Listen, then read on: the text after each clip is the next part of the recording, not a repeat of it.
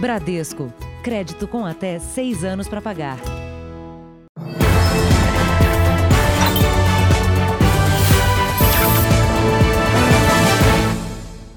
Olá, boa noite. Boa noite. O número de denúncias contra os pancadões, como são chamados os bailes funk, bateu recordes na pandemia em São Paulo. O crescimento é de quase 80% em relação ao mesmo período do ano passado. O pancadão se estende noite adentro, se arrasta até depois do amanhecer. Era para ter acontecer o samba, né? Só que aí depois do samba virou isso daí. Virou pancadão. É, que começou a chegar um monte de carro de som. Aí assim começou. A diversão fica na rua, mas o que se propaga com eficiência para todos os lados é o som. Na noite de domingo, uma dona de casa de 78 anos deu um basta. Jogou água em quem estava lá embaixo. Um rapaz pegou a mangueira e puxou. A idosa caiu de uma altura de mais de dois metros. O jovem já foi identificado pela polícia. Dona Valdete está internada. Não há necessidade aí, sabe, de você adoecer ou ter uma pessoa precisando de, de, um socorro. Como é que, sabe, você não consegue, vai só sair de avião por cima. As queixas contra os chamados pancadões cresceram durante a pandemia. De janeiro a setembro deste ano, foram quase 72 mil, 78% a mais que no mesmo período do ano passado. Um problema que até a Polícia Militar tem dificuldade em combater. São evitar a consequência pior, que seria a PM entrar no meio de um pancadão desse por causa de um barulho. O barulho é uma lei de baixo potencial ofensivo, ela não está exatamente eh, levando perigo a pessoas, mas se a PM entrar, ela vai levar perigo. Segundo o especialista em segurança, o único meio de combater os pancadões e o barulho é agir antes da festa começar. Uma das maneiras tem sido aplicar a lei que prevê multa para motoristas de carros com equipamentos de som instalados. Em agosto, houve uma alta de 58% no número de infrações por som alto em veículo em São Paulo. Isso implica num planejamento desde lazer competitivo para esses jovens, no local adequado que eles possam dirigir para lá. A Polícia Civil investigando, os grupos criminosos estão agindo para vender drogas, por exemplo a Polícia Militar fazendo um tipo de apoio quando inicia o processo da, da formação do bairro. Veja agora outros destaques do dia. O ministro Luiz Roberto Barroso determina o afastamento do senador encontrado com dinheiro na cueca. Imagens aumentam a suspeita de que André do Rep tenha deixado o Brasil. Presos brasileiros que levavam cocaína para Portugal. Brasil e Paraguai reabrem a fronteira. E no Dia do Professor, uma história de amor e dedicação ao ensino.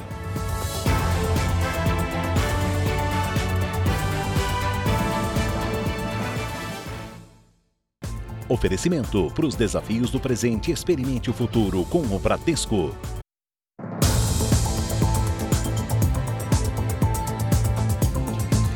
Carro do advogado de André do Rep foi flagrado por câmeras de segurança em dois pontos diferentes da cidade de Maringá, no Paraná. Um registro é do sábado, dia em que o traficante foi solto, e o outro é da segunda-feira. A polícia acredita que André do Rep fugiu do país num avião particular. Segunda-feira, 12 de outubro, 2h44 da tarde. Essas imagens podem ser o último registro que a polícia tem do paradeiro de André do Rep. O carro foi flagrado numa rua em Maringá, dois dias depois do narcotraficante ser solto. O veículo é do advogado de André do Rep, Áureo Tupinambá, que buscou o cliente no presídio de Presidente Venceslau no sábado. Essa outra câmera de segurança mostra o mesmo carro no centro da cidade paranaense, cinco horas após o criminoso sair pela porta da frente da cadeia.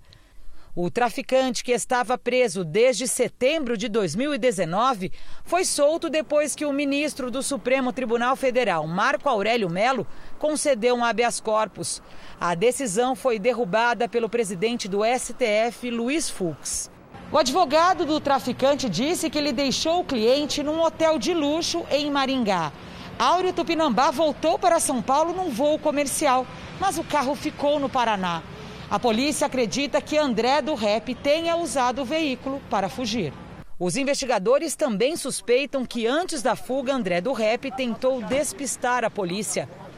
No dia em que saiu da prisão, a filha do traficante postou um vídeo nas redes sociais, no que parece ser a pista do aeroporto de Presidente Prudente, no interior de São Paulo.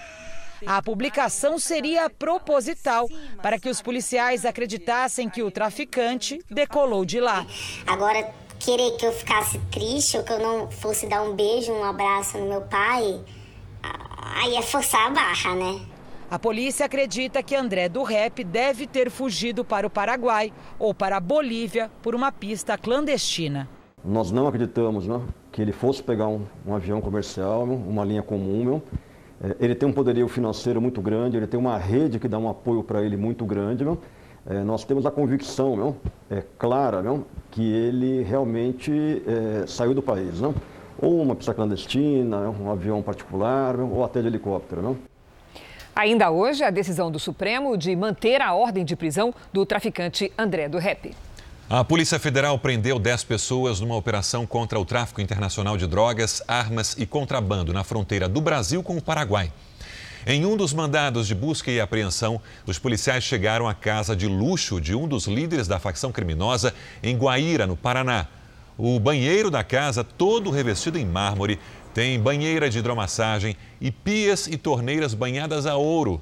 A Polícia Federal estima ter apreendido 10 milhões de reais em bens na ação de hoje. O Paraguai expulsou hoje o contrabandista brasileiro preso no início da semana na região de fronteira. Fábio Costa estava na lista dos mais procurados do Brasil. O contrabandista foi levado da capital, Assunção, para a cidade do leste, na fronteira com o Brasil. Antes de ser entregue às autoridades brasileiras, o criminoso passou pelo posto de controle migratório. O Ministério Público já tinha entrado com o processo de extradição, mas o governo paraguaio queria agilidade e optou pela expulsão do criminoso. Fábio Costa, também conhecido como Pingo, é considerado um dos chefes do contrabando de cigarros paraguaios na fronteira.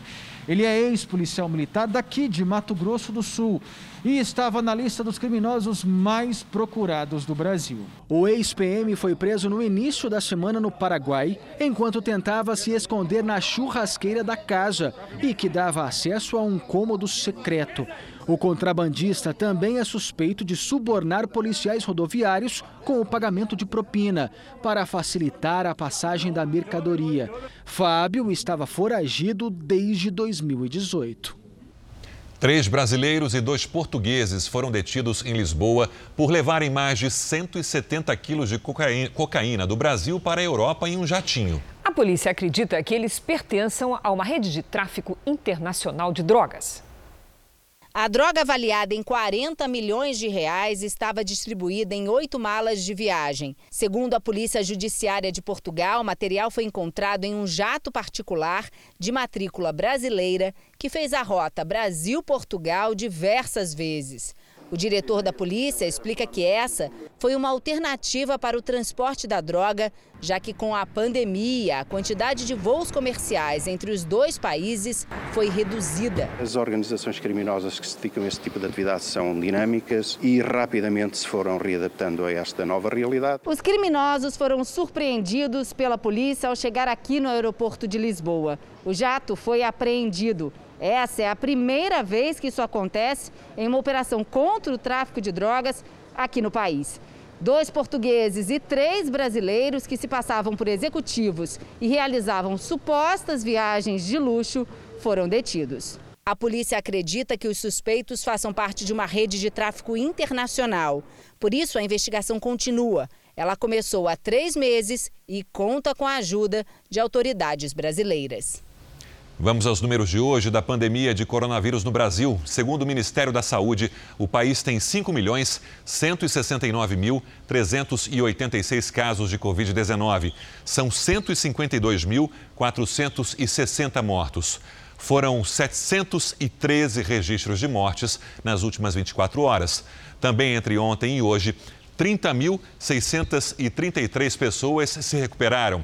No total, já são 4 milhões 599 mil 446 pacientes curados e 417.480 seguem em acompanhamento.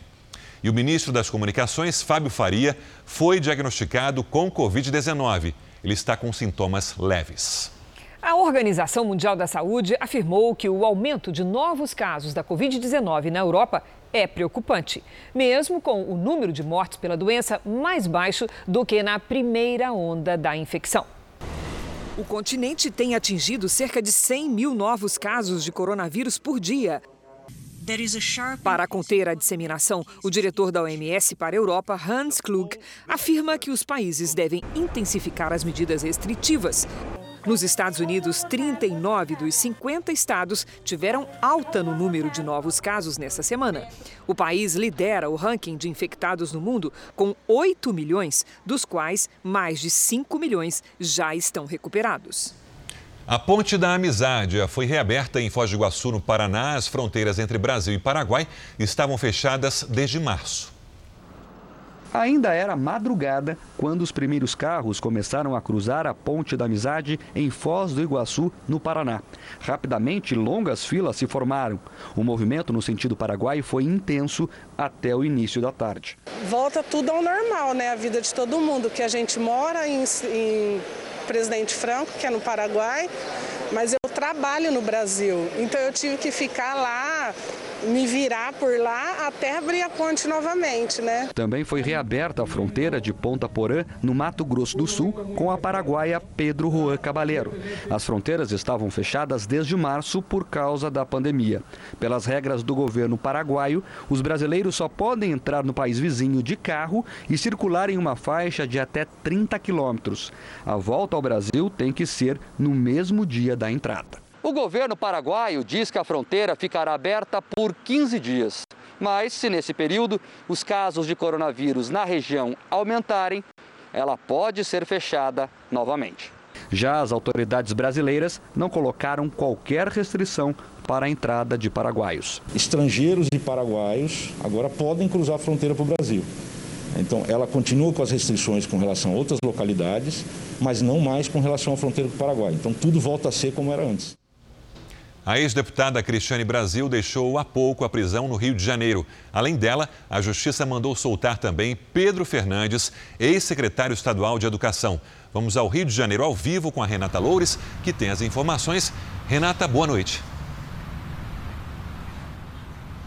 Oi, Sérgio, muito boa noite para você e também para quem acompanha a gente. A determinação é da Quinta Câmara Criminal do Tribunal de Justiça do Rio de Janeiro. A decisão estabeleceu medidas cautelares para Pedro Fernandes e Cristiane Brasil. Eles ficam proibidos de manter contato com pessoas ou empresas envolvidas nas investigações, não podem sair de casa durante a noite e precisam se apresentar à Justiça uma vez por mês. Os dois foram presos em setembro durante a Operação Catarata, que investiga supostos desvios em contratos de assistência social do governo do estado e da Prefeitura do Rio de Janeiro. Os desembargadores também mandaram soltar outras três pessoas investigadas na operação. Sérgio, Cris. Obrigado, Renata. O Supremo Tribunal Federal decidiu por nove votos a um que André do Rep deve voltar à prisão. O traficante está foragido. Os ministros Carmen Lúcia, Ricardo Lewandowski e Gilmar Mendes votaram a favor da decisão pela qual André do Rep deveria ser preso.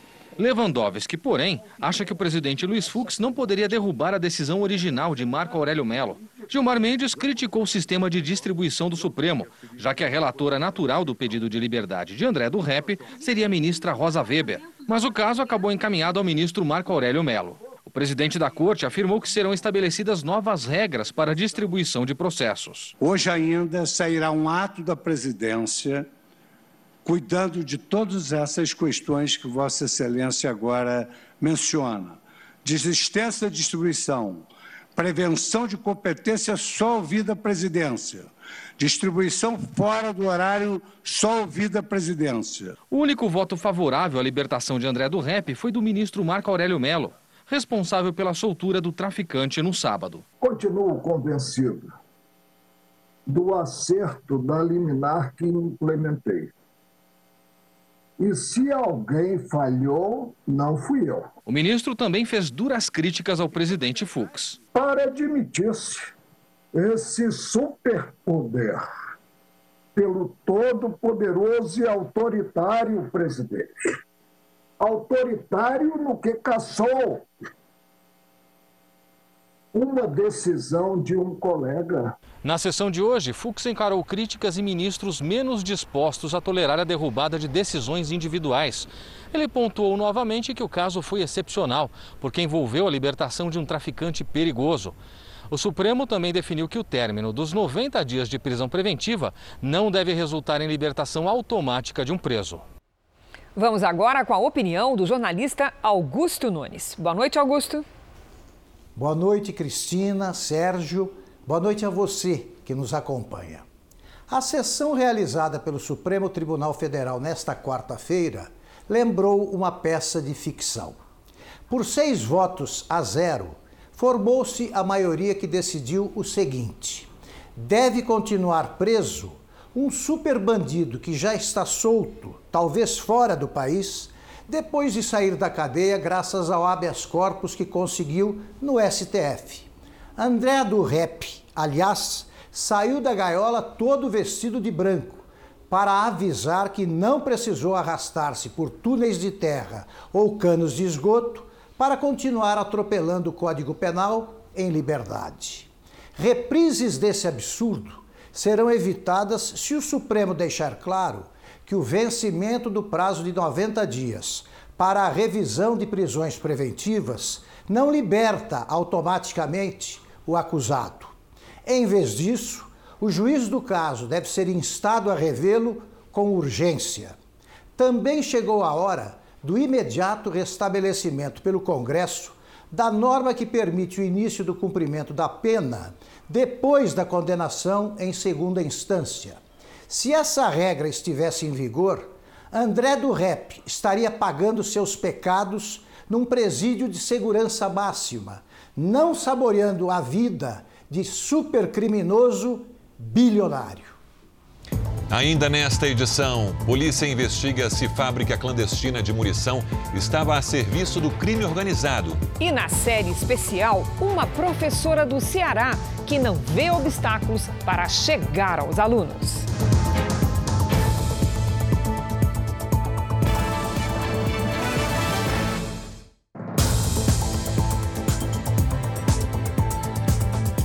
O ministro Luiz Roberto Barroso, do Supremo Tribunal Federal, determinou o afastamento de Chico Rodrigues do Senado. O parlamentar, encontrado com mais de 30 mil reais na cueca, deixou a vice-liderança do governo no Congresso. A decisão de afastar Chico Rodrigues do cargo por 90 dias não é automática. Precisa ser confirmada pela maioria em votação no Senado.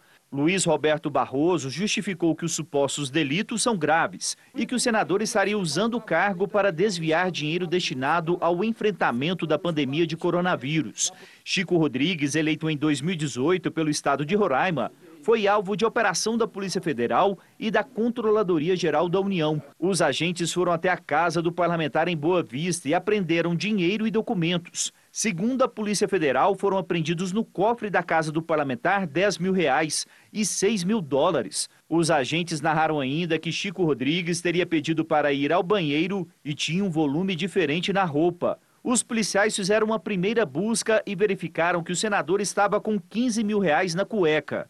Questionado novamente se ocultava mais dinheiro, o parlamentar retirou das roupas íntimas outros 17.900 e, numa terceira vez, ainda entregou mais 250 reais, num total de mais de 33 mil reais. Toda busca e apreensão foi gravada, mas segundo Luiz Roberto Barroso, as imagens foram ocultadas porque são constrangedoras. Em nota, o senador afirmou que acredita na justiça e que por este motivo está tranquilo. Disse ainda que teve sua casa invadida apenas por ter feito seu trabalho como parlamentar, levando recursos de combate à Covid-19 para a saúde do Estado. Chico Rodrigues era vice-líder do governo no Senado. No fim da manhã, a saída dele da função já havia sido publicada no Diário Oficial da União.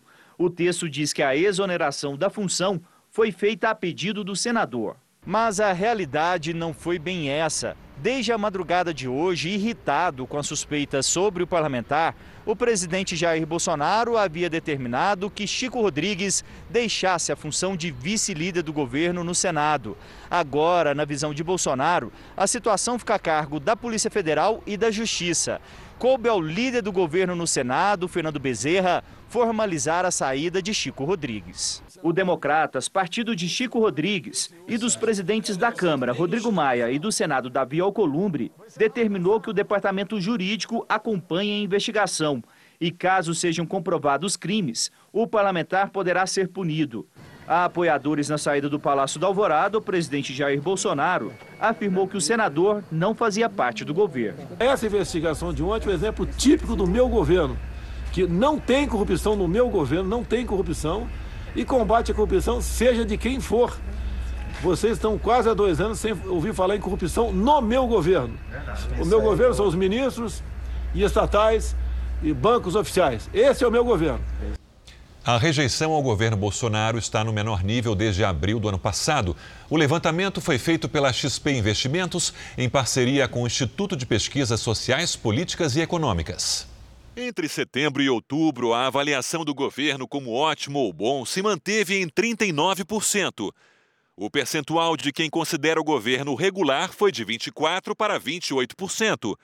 Em relação a quem considera a gestão do presidente ruim ou péssima, o número caiu de 36% no mês passado para 31%. É a rejeição mais baixa desde abril de 2019. 2% dos entrevistados não souberam ou não responderam. A pesquisa foi realizada entre os dias 8 e 11 de outubro, com mil entrevistados de abrangência nacional. A margem de erro é de 3,2 pontos percentuais, para mais ou para menos. Ainda nessa edição, o helicóptero cai e mata duas pessoas no interior do Rio. E na série especial, a professora que pedala 6 quilômetros para dar aulas no interior do Ceará.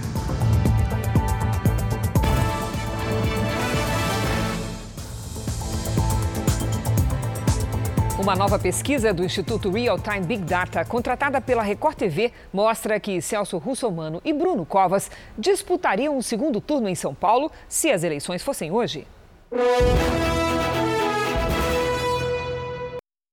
Celso Russomano aparece na frente com 28% das intenções de voto. O atual prefeito Bruno Covas tem 23%. Os dois estão tecnicamente empatados dentro da margem de erro. Guilherme Boulos tem 10%, Márcio França 8%, Gilmar Tato 4% e Arthur Duval, mamãe falei, 2%. Com 1% apareceram Marina Elou, Andréa Matarazzo, Joyce Hasselman, Orlando Silva e Levi Fidelix. Antônio Carlos, Felipe Sabará e Vera Lúcia não pontuaram. Brancos e nulos somam 14%. Não souberam e não responderam 6%. A pesquisa Real Time Big Data foi feita entre os dias 13 e 15 de outubro, com mil eleitores. A margem de erro é de 3 pontos percentuais e o nível de confiança é de 95%. Em Belo Horizonte, o atual prefeito seria reeleito no primeiro turno. Alexandre Calil aparece com 58% das intenções de voto. João Vitor Xavier tem 8%. Bruno Engler, 5%. E Áurea Carolina, 4%. Depois vem Rodrigo Paiva, com 3%. Nilmário Miranda, com 2%. E Luísa Barreto, com 1%. Outros candidatos somam 3%. 7% afirmaram que vão votar em branco ou nulo e 9% não souberam ou não responderam. O Instituto Real Time Big Data ouviu mil eleitores de Belo Horizonte entre os dias 13 e 15 de outubro. A margem de erro é de 4 pontos e o nível de confiança da pesquisa é de 95%. Museus e centros culturais começaram a reabrir esta semana em São Paulo. Hoje foi a vez do Museu do Futebol voltar a receber o público com uma exposição emocionante. Ela comemora os 80 anos do maior jogador da história do esporte. Aproveite para fazer um teste. Aponte a câmera do celular para o QR Code aqui na tela e veja o que você sabe sobre Pelé. O Rei Pelé está de volta ao estádio do Pacaembu. E o público novamente no Museu do Futebol, que nesta fase verde da pandemia foi reaberto com medidas de segurança. Na exposição, que comemora o aniversário de Pelé, grupos de 10 pessoas entram com hora marcada. Durante meia hora, fazem um passeio pela trajetória do rei. É uma exposição que tem como objetivo trazer para as novas gerações o porquê que o Pelé é rei. Ela é uma exposição muito jovem, muito lúdica, tem muitos interativos. Nesta sala, um vídeo mostra Pelé desde a infância até o estrelato. Pelé se consagrou por todos os gramados em que jogou o mundo afora. O ídolo do Santos também é admirado por torcedores dos mais diversos times. Nunca houve fronteiras para o rei do futebol, que ao fazer 80 anos ainda encanta gerações. Por que, que o Pelé é rei? Conta pra mim. Que ele é o melhor jogador do mundo. Desde o dia que chegou ao Santos em 1956, Pelé e Pepe fizeram uma dupla sintonizada fora e dentro do campo. Pepe tinha 21 anos, Pelé ia fazer 16. Não é só o rei que está fazendo 80 anos, é o futebol. Ele realmente tem todos os atributos de um jogador excepcional, o melhor do mundo de todos os tempos. É o rei do futebol. Tá de parabéns. É, no aniversário de 80 anos do rei, bem que se poderia começar a comemorar também o nascimento do futebol, ou do futebol num outro patamar. Uma visita incomum chamou a atenção de quem passava pela praia de Jaguaribe, em Salvador. Guardas ambientais fizeram a, terceira... a captura de um jacaré que é da espécie coroa. A suspeita é de que o animal, com 2 metros de comprimento e 30 quilos, foi trazido pelas águas do rio Jaguaribe. Ele ficará num abrigo até ser devolvido à natureza. No Rio de Janeiro, uma guerra de recursos pode impedir que sejam punidos os suspeitos de envolvimento no escândalo do propinoduto. O processo corre o risco de prescrever e o dinheiro da propina poderá voltar aos fiscais investigados. No Superior Tribunal de Justiça e no Supremo Tribunal Federal, as duas maiores instâncias da Justiça, liminares travam o processo que investiga a máfia dos fiscais. O escândalo do propinoduto, como ficou conhecido, veio à tona em 2002 e envolveu Rodrigo Silveirinha Correia, ex-subsecretário de Administração Tributária do Rio de Janeiro, no governo de Antony Garotinho. Ele fazia parte de um grupo de fiscais e auditores suspeitos de extorquir dinheiro de empresas e enviar ilegalmente mais de 33 milhões de dólares ou quase 200 milhões de reais, conforme o câmbio de hoje, para um banco suíço. Em 2003, Silveirinha e outros 23 réus foram condenados a 15 anos de prisão pela Justiça Federal por vários crimes, entre eles formação de quadrilha e lavagem de dinheiro mas a sucessão de recursos vem adiando a sentença final sobre o caso. Resultado: daqui a seis meses, o processo pode prescrever. É sinônimo de impunidade. É apelação, é embargo de, é, de declaração, é embargos, são embargos infringentes, recurso especial, recurso extraordinário. Evidente, não vai dar tempo para se julgar o caso. A situação ainda pode premiar os suspeitos de lesar os cofres públicos. A Justiça da Suíça só aceita repatriar o dinheiro da corrupção quando forem esgotados todos os recursos jurídicos aqui no Brasil. Numa eventual prescrição, os réus poderiam receber de volta o valor da propina depositado no exterior. Não que a sociedade uma situação dessa. É uma vergonha. Corrupção, lavagem de dinheiro, tanto que o dinheiro está no exterior, e, no entanto, os criminosos serão recompensados. Ou seja, o crime compensa quando é praticado pelos poderosos. Nós entramos em contato com o advogado de Rodrigo Silveirinha Correia, mas não tivemos retorno. Os demais envolvidos negam as acusações. Armas pesadas, 4 mil munições e mais de meia tonelada de chumbo. Esses eram apenas alguns dos itens encontrados numa fábrica clandestina de São Paulo. O dono disse que montava o material para esportistas, mas a polícia acredita que o cliente mesmo era o crime organizado. O sobrado da zona leste da cidade de São Paulo poderia explodir a qualquer momento. A gente pode ver que a estocagem das espoletas, bem como da pólvora, estavam completamente desprotegidos.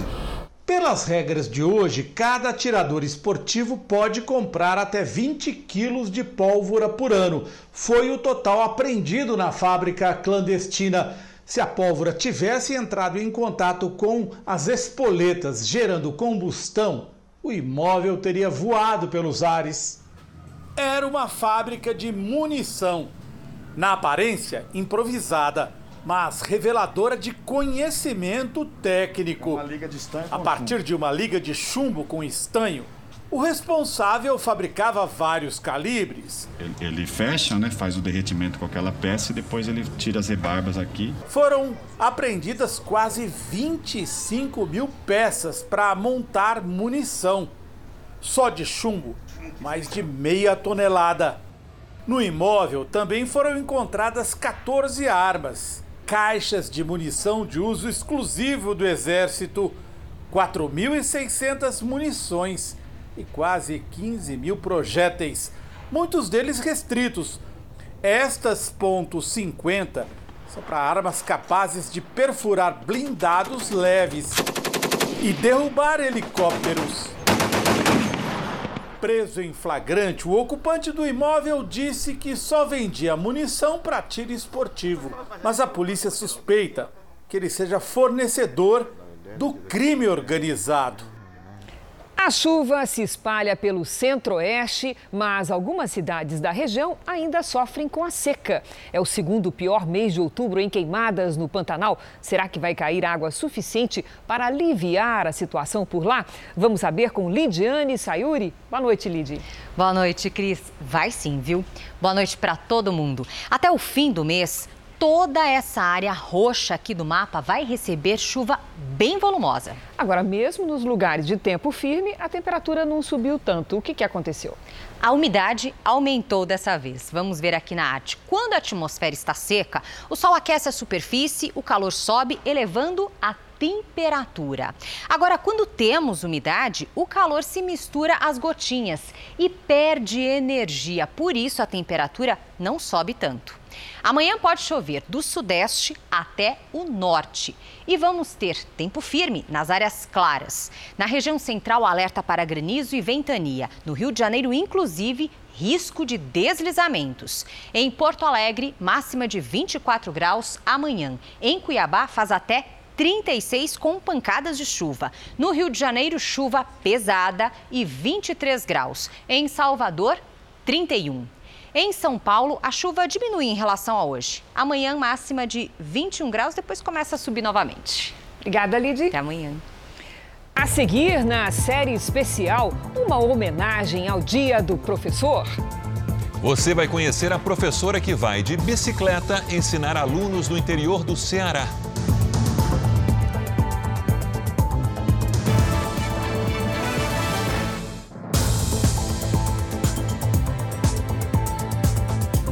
Japão vai realizar três jogos de beisebol com o estádio praticamente cheio como teste para os Jogos Olímpicos de Tóquio. Serão quase 30 mil pessoas no estádio de Yokohama, onde as três partidas vão ser disputadas entre outubro e novembro. As autoridades usarão câmeras para identificar torcedores sem máscara e analisar o fluxo de entrada e saída de pessoas. O Comitê Olímpico Internacional, o COI, já garantiu que os Jogos vão acontecer mesmo sem uma vacina contra o coronavírus. O dólar fechou em alta de 0,48%, cotado a R$ 5,62. A elevação é atribuída à cautela dos investidores quanto à economia mundial e também à do Brasil. A Bolsa de Valores de São Paulo fechou em queda de 0,28%, com 99.054 pontos. Educação infantil, saúde, qualidade das ruas e calçadas, valor da tarifa do ônibus, tudo isso é de responsabilidade do prefeito. Qual é a prioridade aí onde você mora? Em novembro, mais de 5 mil governantes serão escolhidos por meio do voto nas eleições municipais.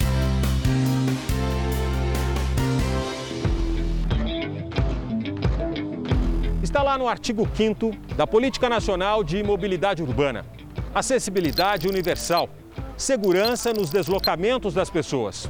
São alguns dos princípios da lei que deve ser respeitada pelos municípios. Mas é comum encontrar calçadas como esta aqui pelas cidades brasileiras. Uma pessoa com deficiência numa cadeira de rodas, um pai ou uma mãe com um carrinho de bebê, um idoso. Como exercem esses direitos? Cabe a todo cidadão cobrar o prefeito para manter as vias públicas em boas condições, assim como limpeza da cidade e iluminação. Outros exemplos do que é obrigação da prefeitura: formação de uma guarda municipal, serviços de saúde e o oferecimento de educação básica para crianças a partir dos 4 anos de idade. Tudo pago com verba de impostos, ou seja, dinheiro do contribuinte. A educação infantil começa por uma articulação de mães que pressiona por creche para poder trabalhar. E olha só que interessante, quem é que efetivamente passa a dialogar com esse conjunto de pessoas? É a prefeitura, é o poder local. O prefeito é o executivo que está perto do cidadão. Demora nos pontos, ônibus lotados, aumento dos preços das passagens. Tá achando ruim? Já sabe quem cobrar, né? A prefeitura é obrigada a oferecer transporte coletivo de qualidade para a população. Quando o serviço é feito por uma empresa particular, cabe à administração municipal dar a concessão, fiscalizar as linhas e as condições dos ônibus. E o reajuste da tarifa só acontece com a autorização do prefeito. Um trabalho que pode ser comparado ao do síndico de um condomínio. Além de cumprir leis aprovadas por uma assembleia e submeter as contas a esse órgão, no caso as câmaras municipais, é preciso criatividade para diminuir custos e melhorar a qualidade de vida dos moradores. Hoje é dia do professor, 15 de outubro, as escolas estariam em festa, os alunos levariam presentes. A pandemia adiou a comemoração, mas não as homenagens a essas pessoas tão importantes em nossas vidas. Lá em Betânia, do Cruxati, no Ceará, tem uma prof daquelas que não medem esforços para educar.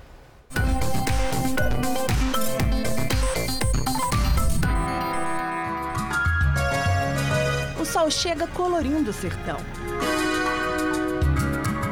O dia que amanhece será de muito trabalho.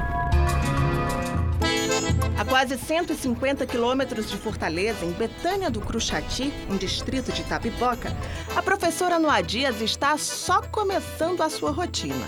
As primeiras atenções vão para a Glória, a filha mais nova, de dois anos. A mais velha, Ana Lídia, de nove anos, acompanha tudo de perto já sabe até o que vai ser quando crescer. Eu quero ser pediatra.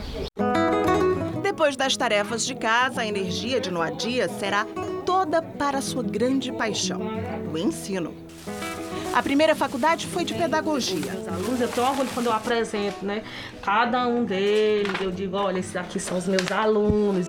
Eu espero que eles tenham um orgulho também de mim, de dizer, ah, aquela é, é a minha professora. Ela se especializou em educação inclusiva. O encontro de logo mais será com um daqueles estudantes que enchem o coração dela de alegria, Evair. Com a pandemia, as aulas presenciais foram interrompidas. O garoto não tem acesso à internet. O jeito é percorrer os seis quilômetros que separam Cruxati do povoado de Pedrinhas.